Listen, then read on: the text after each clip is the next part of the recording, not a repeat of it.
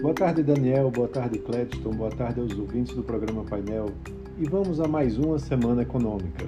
A semana que representa a passagem de novembro para dezembro vai ser marcada por vários indicadores importantes, tanto na economia brasileira como nos Estados Unidos. Aqui no Brasil, os agentes do mercado continuam monitorando os movimentos do governo com relação à transição.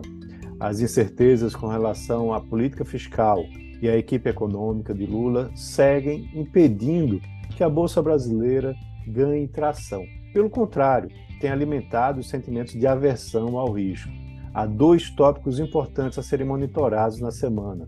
Primeiro, as discussões sobre a PEC, que exclui o Auxílio Brasil do teto de gastos e provavelmente também outras despesas. Nenhum progresso foi observado até agora e, com a proximidade do recesso legislativo, o prazo para aprovação das contas está se tornando cada vez mais difícil. E, em segundo lugar, os anúncios para os ministérios ainda precisam ser feitos, e já que não há data definida para isso, pode ser que eles aconteçam essa semana ou fiquem para mais adiante. Principal destaque da agenda de indicadores econômicos aqui no Brasil é a divulgação do PIB brasileiro do terceiro trimestre, que acontece na quinta-feira. Há uma projeção de novo crescimento é, de 0,5% na comparação com o segundo trimestre e de 3,6% na base anual. Caso isso se confirme, a economia vai continuar crescendo, mas de forma desacelerada. As três principais categorias pelo lado da oferta, agricultura, indústria e serviços, devem apresentar crescimento no período, com o setor de serviços mais uma vez trazendo a maior contribuição positiva. Já na sexta-feira, o indicador de atividade industrial do mês de outubro vai ser divulgado pelo IBGE com uma previsão de novo avanço de 0,5%. E a semana também vai ser marcada por dados importantes de emprego. O CAGED é divulgado na quinta-feira e a PNAD contínua que divulga a taxa de desemprego na quarta-feira. A expectativa de desaceleração na criação de empregos formais em outubro. Já com relação à taxa de desemprego, ela deve cair para 8,6% ao ano. Já na segunda, o Banco Central vai divulgar a taxa de inadimplência mensal e os estoques de crédito. Na terça-feira, sai o resultado primário do governo em outubro e na quarta, os resultados nominais do setor público, assim como também a relação dívida líquida e PIB. E lá nos Estados Unidos, o mercado de trabalho continua sendo o destaque. Né? O ponto alto da agenda de indicadores por lá é na sexta-feira, quando vai ser divulgado o payroll, né? um compilado de dados oficiais do mercado de trabalho lá dos Estados Unidos. O consenso aponta para uma criação de 200 mil empregos em novembro, uma desaceleração em relação a outubro.